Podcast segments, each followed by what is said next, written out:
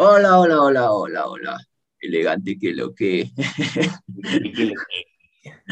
bueno, hola, ¿cómo están? Bienvenidas, bienvenidos y bienvenides a un nuevo episodio de Ideas, a un nuevo podcast. Aquí estamos junto al buen Panchito. ¿Cómo estás, Pancho? ¿Qué ha sido de tu vida? ¿Todo bien? Todo bien, Dani, todo bien. Aquí primero queda la bendición y la bendición es Cumbia 420 para todos los, para toda la gente que escucha este podcast. Cumbia 420 para la gente. Bueno, hoy, hoy tenemos un episodio chévere, interesante. Vamos a hablar sobre las crisis ecológicas, sobre el ecologismo, sobre el capitalismo. Y esperemos llegar a conclusiones interesantes al final de todo esto. Eh, antes de empezar, agradecer a todos por escucharnos, por vernos, por seguirnos, todo eso desde la plataforma en la que estén. Eh, um, si es que alguien llega de TikTok, nos gustaría saber también, porque eso nos estábamos preguntando, porque hemos crecido full en TikTok, pero no sabemos si es que la gente de TikTok viene a escuchar nuestro podcast o solo se queda chismeando en nuestro TikTok e insultándonos. no, mentira. No, no, pero, pero la verdad es que sí ha habido, eh, creo que es un porcentaje pequeño la gente que, que, nos, que nos manda malas vibras en TikTok. Creo que ahora más gente nos, nos, nos, nos manda buenas vibras en nuestros TikToks y eso es bueno. Gracias. Y es, es necesario también, es necesario que nos puteen también, entonces está bien. Sí, sí, puteen, nos puteen nomás. Hagan lo que quieran, la cosa es que comenten y el algoritmo nos, nos premiará si es que comentan y dan like y todo, así que todo bien. Bueno, ahora sí, eh, Pancho, ¿qué tienes que decir como introducción al tema de hoy? ¿Qué tengo que decir, Dani? ¿Qué tengo que decir? Lo que tengo que decir es que es un episodio, yo creo, muy importante, porque se habla muchísimo del ecologismo. Yo sé que, tipo, van a ver el título y van a decir, ah, van a decir que el capitalismo es una pendejada y que hay que ser más ambientalista y esas cuestiones, pero yo creo que vamos a tratar de ser más profundos en la cuestión del ecologismo, porque usualmente lo que conocemos como ecologismo es este movimiento político, social, económico que se basa en, en defender la protección del medio ambiente. Y obviamente eso como movimiento sí es del ecologismo, pero existe toda una ciencia detrás, o sea, existe... Por un lado tienes un sistema, o sea, ¿qué, ¿qué, es para mí el ecologismo? Y esto es lo que quería dejar con introducción, que por atrás tienes un sistema que te dice hay que producir más para siempre cumplir con las necesidades de las personas y ser más eficientes y desarrollarnos y todas las cuestiones. Y por el otro lado tienes un ecologismo que te dice, ok, está chévere que tú quieras eso, pero mientras sigas produciendo como produces y consumiendo como consumes, te vas a morir muy, muy pronto. Y ahorita estamos ya llegando a, a muchos límites en estas cuestiones, entonces creo que por eso es importante hablar del ecologismo. Ya podemos hablar de muchas cosas más técnicas y profundas, pero no sé, Dani, ¿qué, qué, ¿con qué podríamos empezar? Ok, yo quería justo empezar entre esta relación entre el ecologismo y el capitalismo. Y, y no sé, yo creo que tengo una visión más crítica acerca de, de que el ecologismo quizás no alcanza como que los requisitos necesarios para poder establecer un cambio sustancial en el sistema. Y esto es porque eh, las crisis ecológicas ah, para mí no son, no es como que el problema en sí mismo, sino que debes entenderlas eh, a partir del modo de producción. O sea, debes, debemos entender que las crisis ecológicas surgen a partir de estos excesos del capitalismo. Es netamente un antagonismo del capitalismo. Esto es lo que muchos movimientos ecológicos eh, como que fallan en, en, en darse cuenta, ¿cachas? Porque es como que lo ven como un, problema eh, ahí eh, como que específico y no lo ven como parte general de muchos más problemas. O sea, el ecologismo, por eso digo que no es un problema en sí mismo, sino que es parte del eh, gran problema general que sería la, la producción dentro del, dentro del, del capitalismo. Y esto también hace que, que corporaciones, que gente con dinero tenga eh, mucho más poder sobre las decisiones de los estados. Entonces, por ejemplo, había este caso de que había una, una, una compañía, una corporación, United Fruit, me parece que se llamaba, justo era en el gobierno de Eisenhower en Estados Unidos. Ok. Y lo que hicieron ellos fue como que eh, dijeron al gobierno que organice un golpe de Estado en Guatemala, porque el gobierno de Guatemala estaba buscando nacionalizar toda esa tierra y por ende les iba a quitar el control eh, sobre la producción de estas corporaciones y se orquestó en efecto un golpe de Estado en, en, Guatemala eh, organizado por una parte por el gobierno de Estados Unidos. Entonces esto creo que también denota que dentro del capitalismo existen corporaciones, empresas que tienen demasiado poder. Bueno, el mismo caso de Chevron eh, Texaco contra Ecuador, que ese me parece también un caso muy importante.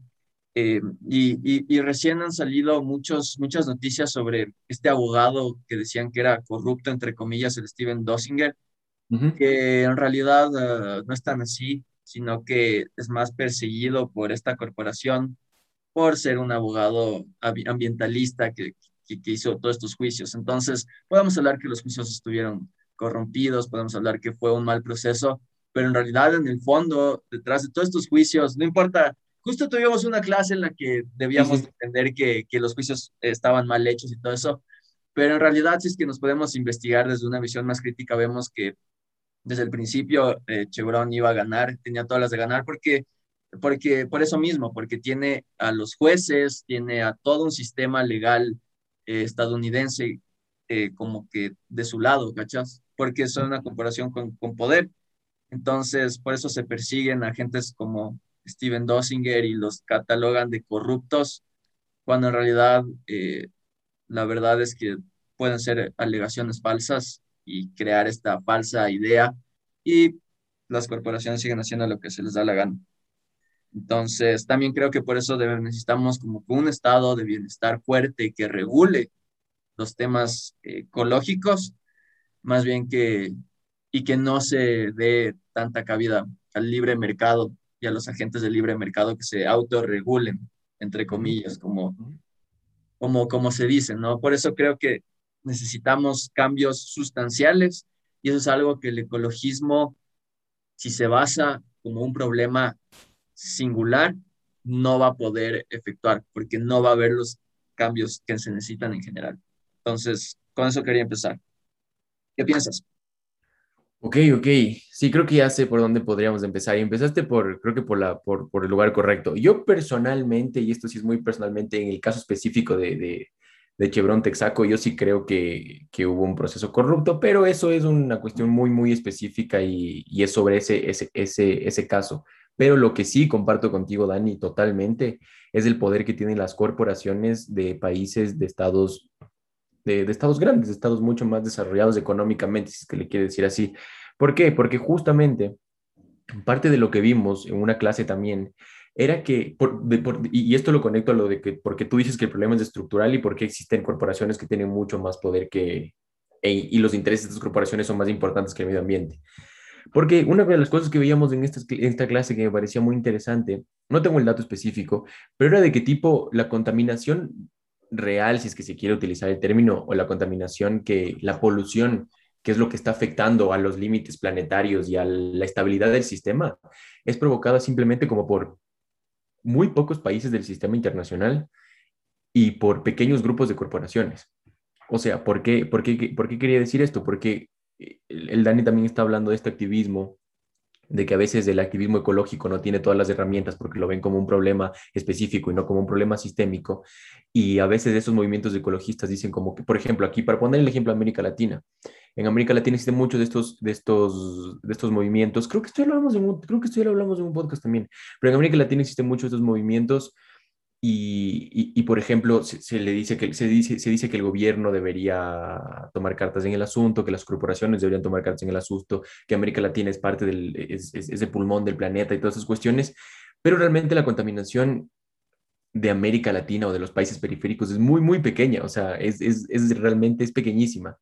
La contaminación como digo, la contaminación del problema sistémico de la que habla el Dani viene de pocos países y de pocas corporaciones. Entonces yo también quería empezar por ahí, o sea, quería, quería compartir contigo este argumento de que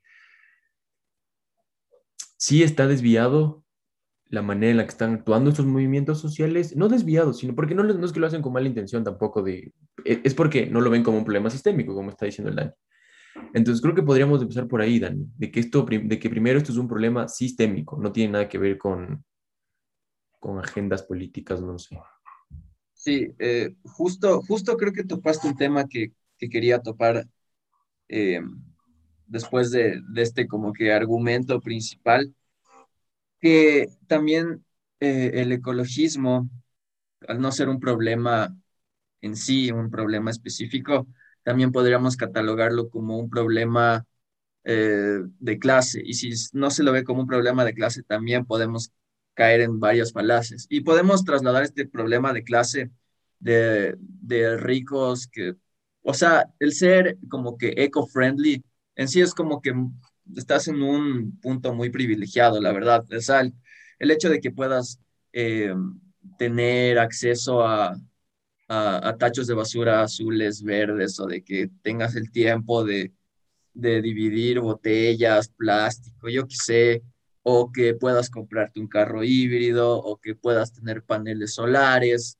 También crea mucha discriminación, como que de estos grupos hacia, hacia pobres, porque dicen los pobres son los que más contaminan.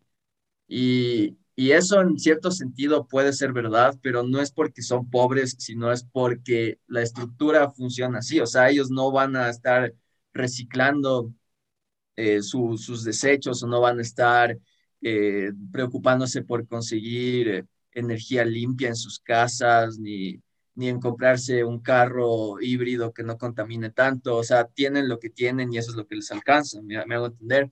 Y esto trasladado también al sistema internacional eh, es un poco al revés, porque los países más ricos son los que más eh, contaminan, pero también se le echa la culpa a los países pobres de, de que, de que por, por nosotros se sigue contaminando y todo, y no se hace nada por arreglar eh, las condiciones de vida en los países subdesarrollados, no se hace nada por, uh, por eso, sino solo se echa como que culpa.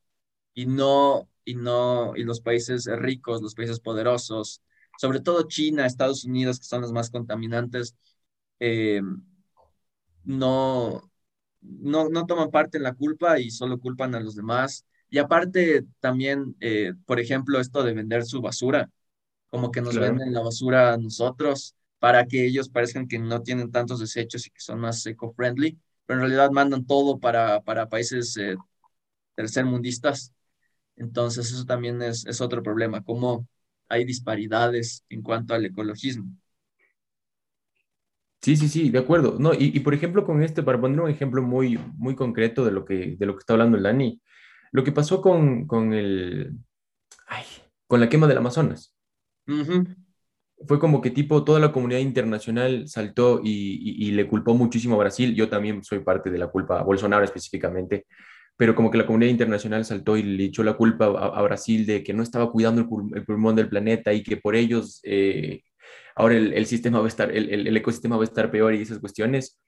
Pero a la final todo eso, todas esas, esa, lo que estaba pasando en el Amazonas eran por, por relaciones que, Estados, que Brasil tenía con Estados Unidos y por relaciones, por relaciones que Brasil tenía con corporaciones y con otras potencias. Entonces, lo que, está, lo, lo que dice el año, o sea, existe un, existe, se, le echa la culpa a los países periféricos cuando la culpa lo tienen, lo, lo, tienen otros países del sistema internacional como, como China, Estados Unidos, que de hecho creo que, no sé cuál es, creo que a día de hoy China es el país que más contamina, ¿verdad? Depende de, de qué, de qué medidas veas. Creo que, creo que per cápita era más Estados Unidos. O sea, por persona, más Estados Unidos, pero como que en, en total de CO2 creo que es más China o algo así, no estoy seguro, no tengo el dato. No les quiero mentir tampoco. Pero, pero entre los dos se dan, o sea, la verdad es que todos están ahí. Y, y, y, y, sí, sí, y con, y con esta otra cosa que dijiste de, de, de ver a la ecología como una cuestión también de, de clase, me parece importante, cuando, me, me parece importante que, que, hablemos también de que cuando hablamos de, de, de, ecologismo o del medio ambiente, de la importancia de cuidar el medio ambiente, deberíamos hacer, o sea, también justamente lo que tú dices, como tratar de eliminar esa ideología, porque esto no es una cuestión ideológica. O sea, el, el, que se degrade el sistema literalmente nos afecta a todos. Obviamente existen eh, clases que se benefician de esto, élites que se benefician de esto, como estás diciendo, pero, por ejemplo, también, viste, ¿te acuerdas que una vez hicimos un TikTok de, de este discurso de, de ley que decía que el medio ambiente es simplemente una, es parte de la agenda de marxismo cultural para apoderarse de la izquierda de América Latina, para apoderarse, sí, para apoderarse de América Latina. Los creo que ahí, ajá, negacionistas, ahí caemos en esos, ahí caemos creo que en, en esas cuestiones ideológicas que me parecen absurdas, como independientemente si eres de derecha, de izquierda, liberal, Sé que, sé que existen muchas diferencias, pero esto, esto es como que algo del sistema, o sea, esto nos afecta a todos y deberíamos estar todos conscientes de esto. Y también creo que podemos eh, regresar a esto de los problemas sistémicos que ya hablamos igual en un podcast, que es algo que se individualiza mucho. O sea, eh, es bueno, como dijimos antes en otro podcast, es bueno que recicles, es bueno que tengas conciencia eh, ambiental y todo esto, pero tampoco es que es la culpa de tu vecino que no recicla que estemos tan jodidos. Exacto. Entonces, dejar de culpar a individuos por problemas sistémicos también es importante. Eh, quería entrar ahora a, a, esta noción del capitalismo verde o el desarrollo sostenible, que creo que tú también tienes ciertas opiniones sobre eso. No sé, ¿qué, qué, qué piensas de, explícanos un poco qué es el capitalismo verde o este greenwashing o, o, el desarrollo sostenible, que podemos un poco tener desarrollo dentro de nuestros mismos modos de producción, no cambiar nada sustancialmente, sino darle al capitalismo una cara más humana. Sí, yo creo que esto es, yo creo que esto, o sea, no, yo creo que este tema de la sostenibilidad del capitalismo verde fue la manera del capitalismo o de los defensores del capitalismo de cómo cumplir con su cuota de responsabilidad ambiental después de ya tantas críticas y del evidente, eh, el evidente daño que estaba generando esos modos de producción tan masivos. Entonces, sí, lo que dice, el, lo, lo, es, es, lo que dijiste, el capitalismo verde es lo que acabas de decir, es, es, la manera, o sea, técnicamente para no ser tan críticos, digamos, por si alguien está a favor de esto, presentémoslo de la manera más objetiva posible, el capitalismo verde es la intención de buscar crecimiento económico al mismo tiempo de evitar daños al medio ambiente. O sea, es eso, es seguir creciendo económicamente, pero tratar de, generar ese equilibrio con el medio ambiente. Pero ahí exactamente ahí está la cuestión, porque e, ese es, ese es el concepto, pero no, yo creo que totalmente no existe sostenibilidad en ningún sentido. Es como que capitalismo y sostenibilidad no, no cuadran. No hay. Sí, y, y bueno, ahora, ahora, quería entrar un poco, o sea, como que a partir de esto, un poco a lo que dice nuestro querido Slavo Sisek, en estas cuestiones, porque justo estaba investigando un, chance de esto y creo que tiene como que puntos importantes.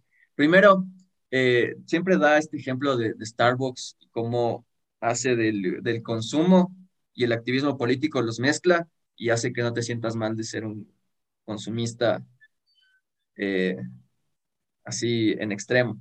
Porque eh, lo, que, lo que él dice es que Starbucks cuando te vende, yo que, yo que sé, un café a 10 dólares, eh, no te hace tan mal de sentirte, o sea, no te hace sentirte tan mal de ser consumista porque te dice, una parte de estas ganancias van a ir a alimentar a niños desnutridos en Ghana. Entonces es como que te hace sentir bien con tu, con tu consumismo y aparte de eso hace que creas que estás haciendo activismo político, porque dices, bien, estoy ayudando a niños pobres en África que no tienen nada que comer, así que soy una buena persona y esa es una parte en la que el, el, capitalismo usa esta, como que la ideología para, para, como una pantalla de que en realidad no es que estás haciendo un activismo político, sino que te están haciendo creer que estás haciendo un activismo político y aparte les estás pagando por eso. Entonces... Dictadura, dictadura en la democracia. Exactamente eso. Entonces, aquí CISEC también da un, un una, no sé tú qué pienses de esto, pero da como que dos, hace una diferenciación entre el miedo y el terror y cómo el ecologismo usa estos dos, estos dos niveles, eh, cómo se deberían usar, porque dice que los la mayoría de los movimientos ecologistas eh, se basan en el miedo. Y el miedo lo único que hace, o sea, el miedo de crisis ecológica, el, miedo para que lo único que hace es mantener estabilidad, pretender es encontrar estabilidad frente a amenazas. ¿Okay? Entonces, no es que se crean cambios sustanciales, sino que, sino que solo eh, cambios pequeños, pero se mantiene el mismo orden y la estabilidad. Eso es lo que hace el miedo. En cambio, el terror, deberíamos, parece ser que deberíamos ver a la crisis ecológica como desde el terror. ¿Por qué? Porque el terror lo que hace es como que es más traumante y hace que tomes acción de verdad y generes cambios, cambios sustanciales. Entonces, todo esto del desarrollo sostenible, del capitalismo verde, se basa como que en el miedo, en darle al capitalismo cambios, mm, como que pequeños cambios como para hacerlo mejor, pero en realidad eh, para CISEC deberíamos verlo desde el terror, porque eso es lo que nos ayudaría a, a seguir un poco más adelante y mejorar y adaptarnos, porque él también dice que la naturaleza en sí lo que hace es adaptarse y mejorar siempre, pero a nosotros nos da como que un poco de recelo hacer eso. Y a muchos, y por eso se cataloga a muchos eh, movimientos ecologistas como conservadores en naturaleza, porque se basan en esto del miedo y no en cambiar sustancialmente las cosas, sino en, en el mismo orden generar como que mejores condiciones. Entonces, eso me pareció también muy interesante. Como siempre, que tiene sus ideas locas, pero creo que esto podemos sacar como que buenos puntos de, de esto. No sé tú qué piensas. No, no, muy válido, muy válido. Nunca había, nunca había conocido, nunca había cachado esta diferenciación entre el miedo y el terror para, para Zizek. Se me hace muy válido. Porque, mm, o sea, a ver, primero, primero para, no, para, para presentar la idea de manera integral de lo que estábamos hablando, entonces, digamos, la manera positiva de cómo se le ve a todo esto sería el capitalismo verde, lo que estaba diciendo, esta conjunción entre crecimiento económico y, y sostenibilidad. La crítica es lo que acaba de decir el Dani, la crítica a este capitalismo verde es el greenwashing es, o sea, realmente no existe el capitalismo verde, simplemente es una manera de seguir consumiendo y no atacar el problema de raíz. Solo esa idea. Y ahí es lo que me parece muy interesante esta cuestión del miedo, porque, porque yo creo que Dani ni siquiera miedo. O sea, no sé, ahorita tenemos una agenda de desarrollo sostenible que se tiene que cumplir en 2030 y tipo, solo una cosa que se me viene a la mente, que después de la pandemia leí un informe que decía que sí, que vamos a alcanzar esos objetivos en, en en 2090. Sí, sí, sí, sí, sí, había, y es como que eso nos, da, nos hace sentir bien, así como que ya en el futuro vamos a arreglar todo y no tomamos acción, ¿cachas? Ajá, por eso digo que por eso digo que sí me parece muy válido lo que es del miedo y el terror, porque ni siquiera hay miedo, o sea, ni siquiera hay miedo. Lo único que te siguen, lo único que te siguen dando estas instituciones que, que, que están a favor de esto del desarrollo sostenible, que, que quizá, te, quizá tengan algo bueno, pero lo único que te dicen es como que miren, sí estamos avanzando, sí estamos haciendo. Falsas esperanzas. Ajá, te dan muchas falsas esperanzas, pero este, e, e, esta cuestión que e, era específicamente sobre pobreza, vamos a alcanzarla en el 2090, o sea, es, es totalmente absurdo. Entonces, no sé, pero no, sí, estoy de acuerdo. Estoy de acuerdo. Tampoco. ¿Mande? No tenemos tanto tiempo tampoco.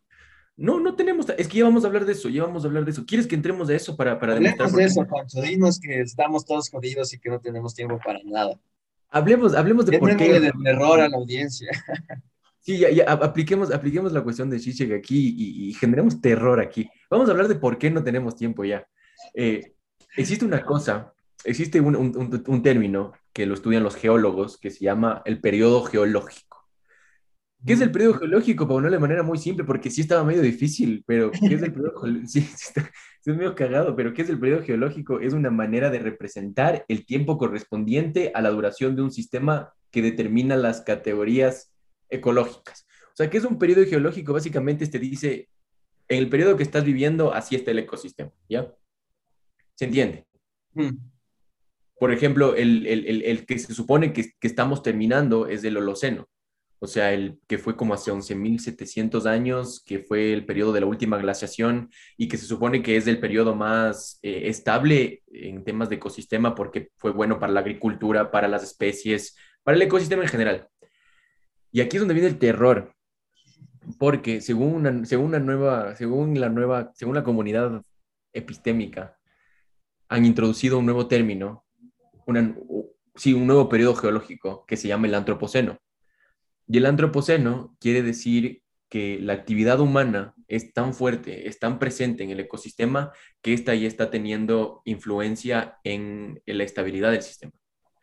Y entonces aquí, Dani, para que me des tu opinión, porque yo sé que tú también estudiamos juntos esto. Existe una cuestión que se llama los planetary boundaries, los límites planetarios. Son nueve, los límites planetarios es un marco conceptual que contiene eh, nueve procesos fundamentales para la estabilidad del sistema. O sea, evalúa nueve procesos. Déjame, quiero, quiero dar ejemplos de, de, cuáles son los límites planetarios porque para que tengan una idea más amplia de lo que estoy hablando. Fuentes, verdaderas, reales. Ah. Nada inventado aquí. No, no, nada inventado. Nada de Miami me lo confirmó ni nada. Nada de Miami me lo confirmó ni Ideas el podcast te lo confirmó, eso sí, eso sí, pero Miami no. Ideas me lo confirmó. No, literal, o sea, literal, quien nos está, quien nos está escuchando, métanse este momento mientras para que lo vean con nosotros al mismo tiempo, métanse a con Resilience Center y, van a ver con Resilience Center, Planetary Boundaries y van a cachar esto. Entonces, por ejemplo, parte de estos nueve límites planetarios son crisis climática, contaminación química, contaminación de las partículas de la atmósfera, deforestación y otros cambios del uso del suelo, uso del agua, ciclo del fósforo, en general, muchas cosas. Aquí que les gusta la racionalidad, aquí esto es ciencia, amigos, esto es ciencia. Aquí, aquí que somos personas racionales y todo esto, y siglo de ilustración, esto es ciencia. Y, y literalmente de estos nueve, de estos nueve límites planetarios, siete ya están sobrepasados. O sea, siete ya están, es como que el cuadrito que van a ver les pinta de verde, de tomate y de rojo. Verde es cuando está chill, tomate estamos en problemas, rojo se fue al carajo. Siete de estos están en rojo.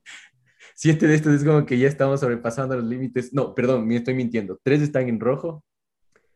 Uno, dos, tres, cuatro están en tomate y bueno, los demás están en verde aún. Pero, pero es muy preocupante, bro. Sí, qué denso, qué denso. O sea, la verdad es que creo que esto sí nos debe un poco despertar ser el llamado a la acción. Eh, y creo que justo lo que tú acabas de decir podemos eh, unirlo con otro punto que quería dar, que es que muchas de las nuevas generaciones, la, la generación Z, los millennials, sufren de mucha depresión y ansiedad por todos estos temas, porque somos los más afectados. Eh, um, las generaciones anteriores, nuestros padres, nuestros abuelos, eh, de alguna manera esas generaciones fueron las que causaron esto, no, no, de, no, no de malos tampoco, no es que decían, nada, queremos matar a todo el mundo, sino que creo que no lo vieron tan a largo plazo y ahora nosotros estamos sufriendo las consecuencias. Y, y creo que aquí también esto de la depresión y de la ansiedad que es tan, tan grande en nuestras generaciones, eh, podríamos hasta hablar de, de cómo la salud mental, creo que también podríamos hablar todo un podcast sobre salud mental, eh, se le individualiza a tal punto que perdemos la noción de que también eh, es un efecto de, de, estos problemas sistémicos, la depresión, o sea, eh, CISEC también dice esto, o sea, como que el capitalismo, cómo vivimos, las crisis ecológicas, todo lo malo que está pasando en el mundo también genera eh, como que depresión, genera ansiedad, y muchos psicólogos como que no te hablan de eso, ¿cachas? Sino que lo individualizan a tal punto de que de que, o sea, también están tus problemas personales y todo eso, pero si es que dejamos de lado el nivel estructural, también creo que es un problema, porque también es, este también es otro problema que entra dentro de la canasta de los problemas del capitalismo, la salud mental de las personas. O sea, no es que nuestra generación es más depresiva y ansiosa por nada, sino por cómo estamos viviendo y cómo es el mundo, ¿no? O sea, no es que somos más depresivos y ansiosos por pasar jugando videojuegos o o viendo anime, sino que nos desconectamos tanto de la realidad porque la realidad es una mierda, literalmente. Entonces, eso también quería como que, era otro tema que quería topar y creo que sí puede, podemos mezclarlo con esto. No, por supuesto. Lo que acabas de decir, a ver, primero una cosa, acabo de revisar el dato para que, para que vean que estoy comprometido con el terror.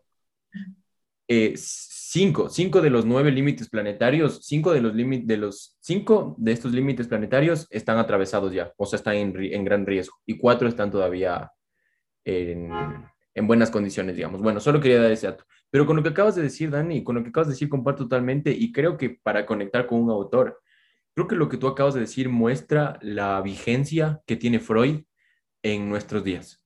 O sea, se habla muchísimo de que autores como Freud escribieron para una sociedad específica así hace mucho tiempo y que, es una, y que no, era relevancia. y que no tiene relevancia y que no era ciencia.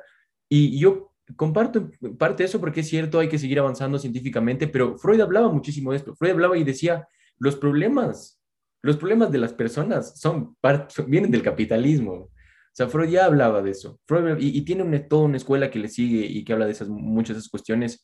Y creo que y por eso es muy importante regresar a autores como, por eso son clásicos, y por eso es muy importante regresar a autores como esos para nosotros, los, los, los jóvenes, si es que queremos ver así, porque podemos entender que, que exacto, que, que, no somos no somos simplemente una generación segmentada, porque también segmentar las generaciones es simplemente para segmentar las generaciones es simplemente una estrategia de marketing, lo que hacen con los social.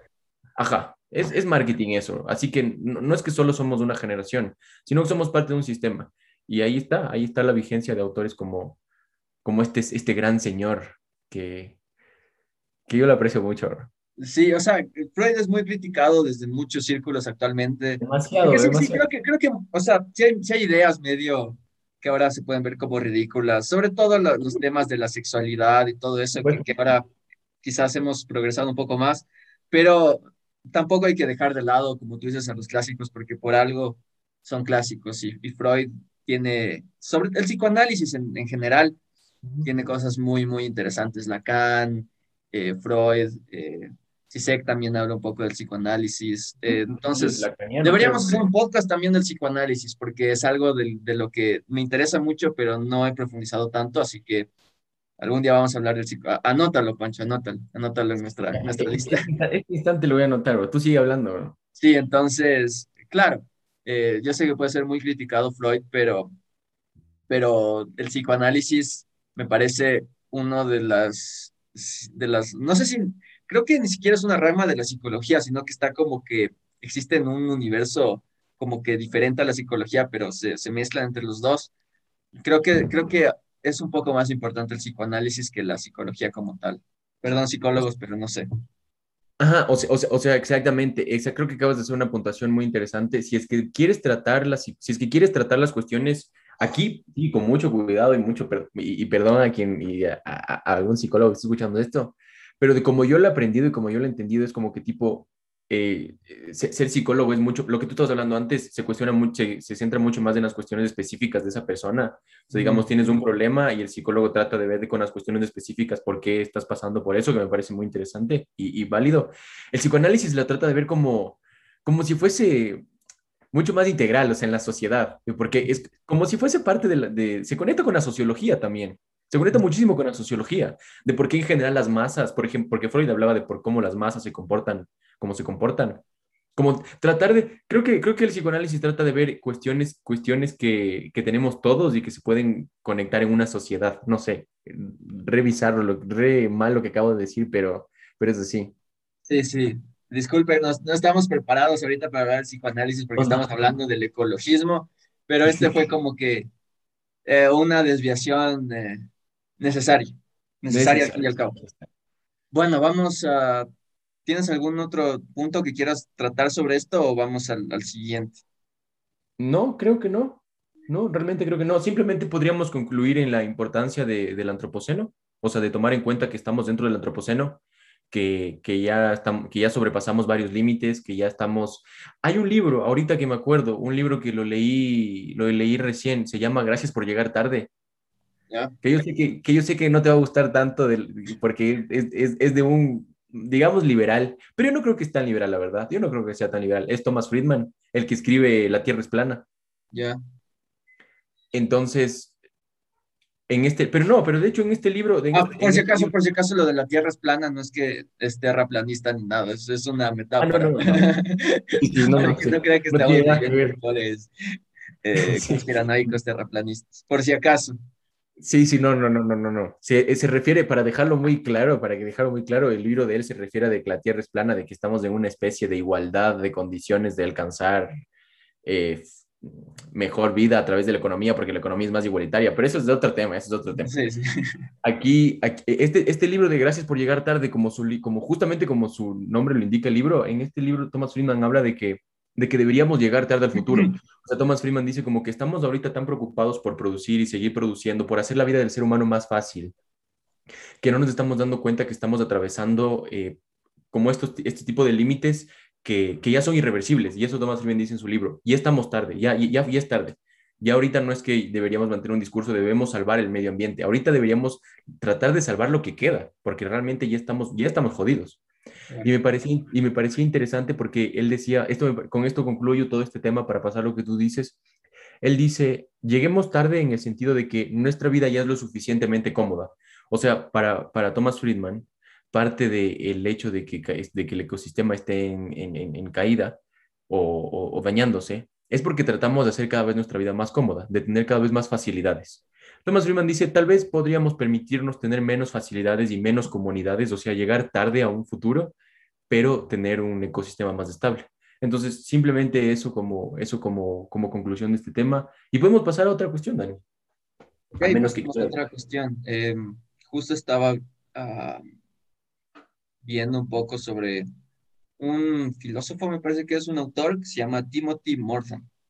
Y él habla de hiperobjetos y cataloga el cambio climático como un hiperobjeto. ¿Por qué? Porque es como que es un objeto del que formamos todos parte. O sea, el cambio climático nos afecta a todos, está, nos satura, nos, o sea, es algo que, que afecta mucho a nuestras vidas. Eh, um, que podemos como un poco, eh, sí, experimentar partes de él, pero no tanto como un todo de lo grande que es el cambio climático, me hago entender. Entonces, eh, él dice que, que, que, al verlo como un hiperobjeto, como algo que, que abarca muchos temas, eh, podemos llegar a la conclusión de que el ambiente, el medio ambiente y la sociedad es parte de un todo. Entonces, al ser parte de un todo, un eh, diferente lado de una misma moneda, si se podría decir, eh, no es algo que esté separado de nosotros. Y si empezamos a tener como que esta visión de que la naturaleza no es algo que está separado o, o algo que está ahí, de lo que debemos o salvar o, o seguir explotando, sino como que nosotros somos parte de eso, eh, según, según Morten, esto nos va a ayudar a, a, a generar de verdad el cambio. Eh, porque no lo vemos como algo, algo que está por fuera y que no nos afecta, sino que como somos parte de eso, nos afecta a todos por igual. Y también dice que como que conceptos como el de la naturaleza no existen en sí, sino que buscan ser eh, rellenados de su vacío conceptual busca ser eh, rellenado de ciertas categorías. Entonces podemos rellenar a la naturaleza con la categoría de ambiente, de medio ambiente, de sociedad, y si es que lo rellenamos de esa manera y lo vemos como un hiperobjeto, eh, ahí podremos actuar eh, de una manera en la que de verdad cambiemos las cosas porque nos va, porque vemos que nos afecta a nosotros. Entonces, eh, para ponerlo simple, no hay que ver a la naturaleza, al cambio climático como algo separado a nosotros. Como vemos, por ejemplo, en, en uh, como nos gusta mucho ver programas como Cosmos que hablan sobre cometas, sobre meteoritos, que también pueden destruirnos, pero como que no nos da tanto miedo porque lo vemos como algo separado, como algo del espacio exterior, con una pantalla, ¿cachas? Pero el cambio climático también nos puede destruir, pero no, como que nos da un poco de miedo adentrarnos en eso. Entonces, si es que lo empezamos a ver como parte de nosotros, eh, quizás podamos ya mejorar eh, las, las condiciones. Eh, no sé si me expliqué bien, pero quería como que dar un poco ese, ese argumento que da Timothy Morton. Búsquenlo ahí, no, me encantó, me encantó porque no, está muy bueno. Creo que literalmente si hacemos, si, si lo entendemos como tú lo mencionas, como lo menciona este filósofo, estamos prácticamente diciendo que salvar el planeta no es salvar el planeta, es salvarnos a nosotros mismos. O sea, no estamos, no estamos salvando un concepto externo, no estamos salvando algo más, porque tendríamos que hacerlo como por responsabilidad humana. Nada, nada que ver. O sea, literalmente es, es para poder seguir viviendo, seguir viviendo bien, para que las generaciones futuras tengan mejores vidas, tengan una mejor vida, tengan mejores condiciones. Entonces, comparto totalmente. Salvar el planeta es salvarnos a nosotros. Claro, y también, y también como que a entender que el planeta, con, así, con, o hasta que le hagamos pedazos y, nosotros desaparezcamos como especie, en, en, en, miles de años se va a volver a regenerar el planeta, porque así funciona el planeta. Entonces, eh, tampoco creernos tan importantes de que nosotros somos los salvadores del planeta ni nada, sino que somos parte de esto y lo que estamos buscando salvar es, es nosotros. Es a nosotros.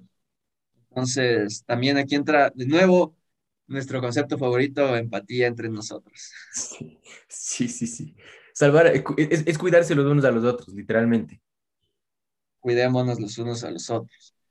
Eh, y bueno, eh, también quería hablar justo de esta negación, pero no solo desde, desde los liberales como Milley, ni de, ni de, no, perdón, libertarios, ni de como que estos partidos de extrema derecha que también eh, como que negan, el, niegan el, cambio climático, como que la alt-right y los trumpistas y los que van por Bolsonaro y así, que, que, es, que lo niegan, sino que también una forma de negar el cambio climático es esta idea de que, de que la ciencia nos salvará. De algo que también hablamos hace, hace rato, de que sí, o sea, el avance tecnológico va a salvarnos, entonces solo hay que quedarnos y esperar a que la tecnología avance a tal nivel que, que todo nos, que, nos pueda salvar. Pero eso también es una forma de estas falsas esperanzas, de decir como casi, como avanzamos tanto la ciencia, la ciencia va a encontrar una forma de salvarnos y ya, y no vamos a tomar acción. Eh, esto también, por ejemplo, Elon Musk. Que, justo, justo iba a decir Elon Musk, bro. Elon Musk, que, que, decimos que él nos va a salvar porque va a inventar una tecnología que, que, que nos lleve a Marte o que, o que coja y haga y, y, revierte el cambio climático. Pero mientras Elon Musk dice todo esto, sigue explotando a sus trabajadores, sigue también explotando en la naturaleza entonces, también es una forma de crear esta pantalla de los problemas estructurales de, detrás y, como que no nos damos cuenta que todo está conectado. Los derechos laborales están conectados con el cambio climático, eh, la pobreza está conectada con el cambio climático, la autodeterminación de los pueblos está, está, todo está, todo está conectado, ¿me entiendes? Entonces, debemos, son problemas que debemos eh, solucionar y si es que lo solucionamos, también solucionaremos el, el problema del cambio climático, pero todo debe ser atacado en conjunto. De acuerdo, comparto contigo, Danito, querido amigo, porque es cierto. Aún así, aún así, le voy, aún así les voy a dar la chance a la tecnología de que nos demuestre que nos puede salvar, pero no nos podemos quedar sentados, como dices, esperando eso. O sea, ese no es, esa no es lo, lo, que deberíamos hacer. ¿Y sabes qué es lo, lo, lo denso? Que que ya cuando te pone, ya cuando hacemos este tipo de análisis, tratar de arreglar un problema sistémico, el único, la única manera de arreglar un problema sistémico, como yo la veo, es cambiando el sistema. O sea, no es reparando el capitalismo, sino es literalmente abandonándolo. Y, y, también deberíamos hablar ya de un episodio de eso, de, del supuesto abandono del capitalismo, porque también se habla mucho de que el capitalismo está en crisis, pero está en crisis desde 1800, o sea, y, y, lo, y sigue ahí. Entonces, deberíamos también hablar de eso. Del futuro. Pero, pero, pero creo que justamente esta cuestión de los problemas, de, de, lo que tú dices, de los problemas sistémicos y de cómo, cómo realmente salvarnos, creo que es cambiando el sistema. O sea, es la única manera. No sé si, o sea, no, tú, tú eres, tú también, tú, tú eres bastante radical en este pensamiento, Dani creo que compartes conmigo que la única manera de salir de esto es, es, no, o sea, ¿por qué quiero decir esto? Porque no existe activismo que sea suficiente, no existe agenda de desarrollo sostenible que sea suficiente, no existe ningún eh, genio de la tecnología que sea suficiente, o sea, literalmente esto es un problema del sistema y solo se puede cambiar el sistema. No existen eh, reuniones de la ONU que sean suficientes. Ajá, ajá. No, o sea, es que sí, es una forma de, de crear estas pantallas y, y si es que tenemos como que esta visión de que la sociedad va a colapsar y la crisis ecológica es inminente, eh, quizás nos haga ser más... Es que también se sataniza mucho la palabra radical. Eh, eh, quiero, quiero, que hables de eso, Dani, para que quiero que hables de eso. Sí, o sea, como que nos da miedo lo radical, nos da miedo y, y ese miedo si es que lo simplificamos, es un miedo al cambio. O sea, eh, claro, o sea, hay que, hay que un poco diferenciar entre tipos de radicalismo. O sea, no estamos hablando de, de, que ser fascista o ser un terrorista está bien, porque eh, todas esas, eh, el fascismo, el, terrorismo, como que dan soluciones simples a problemas complejos. Es muy, muy, no profundizan mucho. Pero si es que vamos como que a teorías un poco más radicales, como el comunismo, como el anarquismo, como el socialismo, que, que las catalogan como, como radicales, pero en realidad sí tienen como que fundamentos. O sea, que, porque esa es, la, esa es la cuestión. Estas teorías tienen fundamentos, tienen todo un bagaje teórico por detrás y por eso pueden funcionar. Entonces, no hay que meterlo radical y lo extremo en un mismo, en un, mismo saco. es un caso por caso. Es un, caso, por caso. caso. Entonces, salirnos de esta idea de que el comunismo es un extremismo radical y quizás ver que el cambio, como que un cambio que sea, que, que sea válido desde un punto de vista teórico, sobre todo porque tiene una buena base, eh, puedes, es, es, bueno para, para la gente. Entonces, el capitalismo también nos hace medio conservadores en ese aspecto. No queremos cambio, queremos que las cosas sigan como están o solo darle cambios pequeños, pero que todo siga igual. Entonces, dejemos de ser tan conservadores y, y un poco abrámonos al cambio, porque no vamos a, no vamos a solucionar nada siendo tan tibios. O sea, estos problemas son problemas complejos que necesitan cambios complejos, igual de complejos y grandes para, para poder solucionarlos, porque, porque no es cuestión de decir que ya desarrollo sostenible nos va a ayudar y, ya, sino que, que, que, funciona así. Entonces, también esto nos debe ayudar a, a, a, unir a todos estos problemas del mundo en una sola en una sola bolsa y si es que los vemos así, vamos a poder, en mi, en mi, en mi vista, en mi visión, vamos a poder cambiar de, de verdad de verdad las cosas. Entonces, una educación gratis de calidad, un sistema de salud universal, un, hasta, un, hasta un salario básico mínimo universal o, o la libertad de movimiento de los migrantes, como dije antes, o la autodeterminación de pueblos indígenas, la demilitarización del desarmamiento nuclear, la igualdad de género, los derechos laborales, todo esto se une, el ecologismo, para, debemos verlo como, como un cambio que debe, por eso, como tú dijiste, un cambio sistémico que nos alejen de, de estos problemas y no verlos como cosas diferentes, así como que ah, nuestro objetivo número 12 es erradicar la pobreza, nuestro objetivo 5 es la educación, sino que nuestro objetivo en general sea el, cambio. Exacto. No, de acuerdo, Dani. Cuando siempre que yo simplemente, porque estoy de acuerdo con todo lo que dijiste, ni siquiera quiero aumentar nada más, simplemente que quien nos escuche y nos escuche decir radical, o sea, véanse el episodio completo, porque no, no, no, no, no nos referimos a nada, a nada autoritario o la típica del radicalismo, de esas, sí, sí, es curioso que explicó el Dani que está mal. Es simplemente porque, porque también venimos hablando muchísimo de cómo las herramientas que se están utilizando actualmente son totalmente insuficientes para el problema del ecosistema. Entonces no podríamos tampoco nosotros concluir al final del episodio y decir, sigámonos reuniendo en la COP, no sé qué COP es la que viene ahora, pero vamos, esperemos a ver qué dicen los líderes mundiales en la próxima COP. Creo que realmente abogar por el cambio del sistema. Que alguna vez al día hablamos de cómo lograr eso, pero no me encuentro listo, así que algún día. Sé si puede ser nuestra primera conclusión, Pancho. ¿Cuál? La del cambio del sistema. Ah, la del cambio del sistema. Más no ver como que problemas específicos, diferenciados, sino como un mismo problema que tiene subproblemas. Otra conclusión, eh, no vamos a, cambiar el problema del, no vamos a cambiar el problema del, del, ecosistema reciclando la basura, pero si es que pueden hacerlo, háganlo. Tratar de tomar cualquier acción individual también a la final, las acciones individuales no importan mucho, pero de alguna manera... Tampoco estamos diciendo que dejen de reciclar y que les valga verga todo, pero, pero sí, o sea, este, si es que tienes esa posibilidad, hazlo, pero tampoco critiques a otras personas por no hacerlo, porque quizás no tengan las mismas eh, posibilidades que tú, los mismos privilegios, porque como dijimos al principio, esto de ser eco-friendly y full ecologista y poder comprar todo orgánico y, bla, bla, bla, y ser vegano porque las vacas contaminan, yo qué sé, es un privilegio. Entonces, también darse cuenta de eso. Y, y, y la conclusión final, y la conclusión final, si me permites, Dani, utilizar tu argumento, es que cuidar el planeta es cuidarnos a nosotros mismos, o sea, no estamos cuidando un concepto externo, estamos perpetuando nuestra vida. Aunque la verdad, regresando a Sartre y a Cambio, no sé qué tan bueno sería que sigamos perpetuando nuestra vida, pero bueno, digamos que ese es el objetivo, entonces. Por lo menos...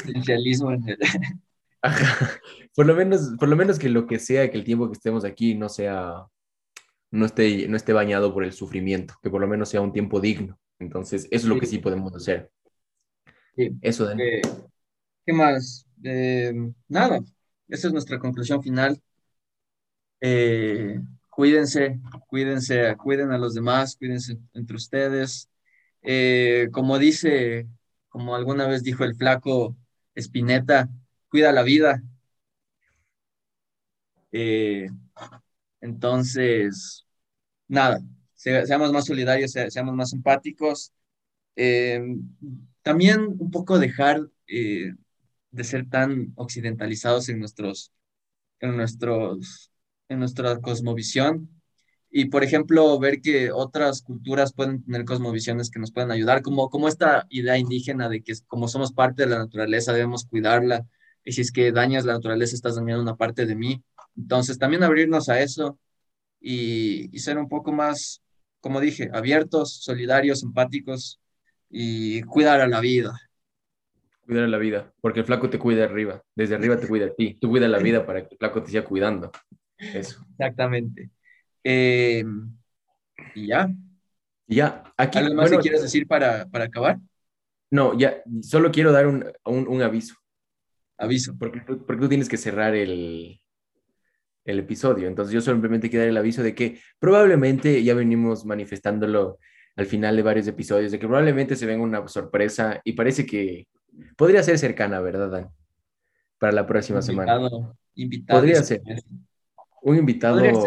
Porque la primera semana dije que esta semana iba a haber un invitado sorpresa, pero, pero no pasó, así que podría ser, pero, Podría ser, pero lo, lo queremos spoilear porque lo queremos spoilear solo esta partecita porque podría ser un parteaguas, Dan. Mm, en efecto. En efecto. Entonces, por dos. Entonces, bueno, nada más de eso. Solo eso. Podría ser un episodio muy, muy interesante, así que estén pilas con lo que pueda pasar la siguiente semana. O si no, igual siempre les traemos buenos episodios, solo los dos. No necesitamos de nadie más. ¿Para qué quieren otras personas ya no, a nosotros? ¿no? bueno, ya saben qué hacer, comenten, darle like, campanita, suscríbanse en YouTube, síganos en Spotify bájense en nuestros, eh, nuestros episodios, eh, cuando salgan a caminar, a sacarle a su perro a pasear, o en su bicicleta, o lo que sea que hagan, escúchenos, eh, compartan con sus amigues, síganos en TikTok, dennos amor en TikTok, síganos en Instagram también. Ahí en la descripción están todas nuestras redes, igual si nos quieren seguir al Pancho y a mí en nuestros Twitters, en nuestros Instagrams, todo está abajo en la descripción. Y, y pues nada, me escuchen cumbia. Escuchen cumbia, escuchen nuestra recomendación. Hagamos una recomendación musical. ¿Te acuerdas, ¿Te acuerdas que Pepe Problemas hacía recomendaciones musicales al final de cada video? ¿Te parece, ¿Te parece si a partir del día de hoy todos los episodios terminamos con una recomendación musical? Porque eso me acaba de recordar a mis 2014. sí. Terminamos con una recomendación musical. ¿Cada uno da una o, qué? Yo, yo, quiero, porque yo quiero recomendar a, a, Elegante, sobre todo sus canciones más cumbieras. Eh, así que, Pistola, Pistola. Mi recomendación musical de esta, de esta semana es Pistola Remix, Damas Gratis, Elegante. Ok, yo iba, yo iba a citarlo al elegante, probablemente lo van a citar muchísimo, lo vamos a citar muchísimo aquí al elegante, más que a Zizek y a Freud, pero ya que ya no quiero, ya no quiero hacer lo mismo porque ya lo citaste tú, entonces yo quiero, yo quiero recomendar Como si no importara de Emilia y de Dukio. Y ahí, ahí nos, Ah, y también vean el, el, Tiny Desk de Nicky Nicole, ¿viste? No, todavía no. Está bueno, está bueno. Ya lo voy a revisar. Bueno, ahora sí, sin nada más que decir, solidaridad siempre. Nos vemos la próxima.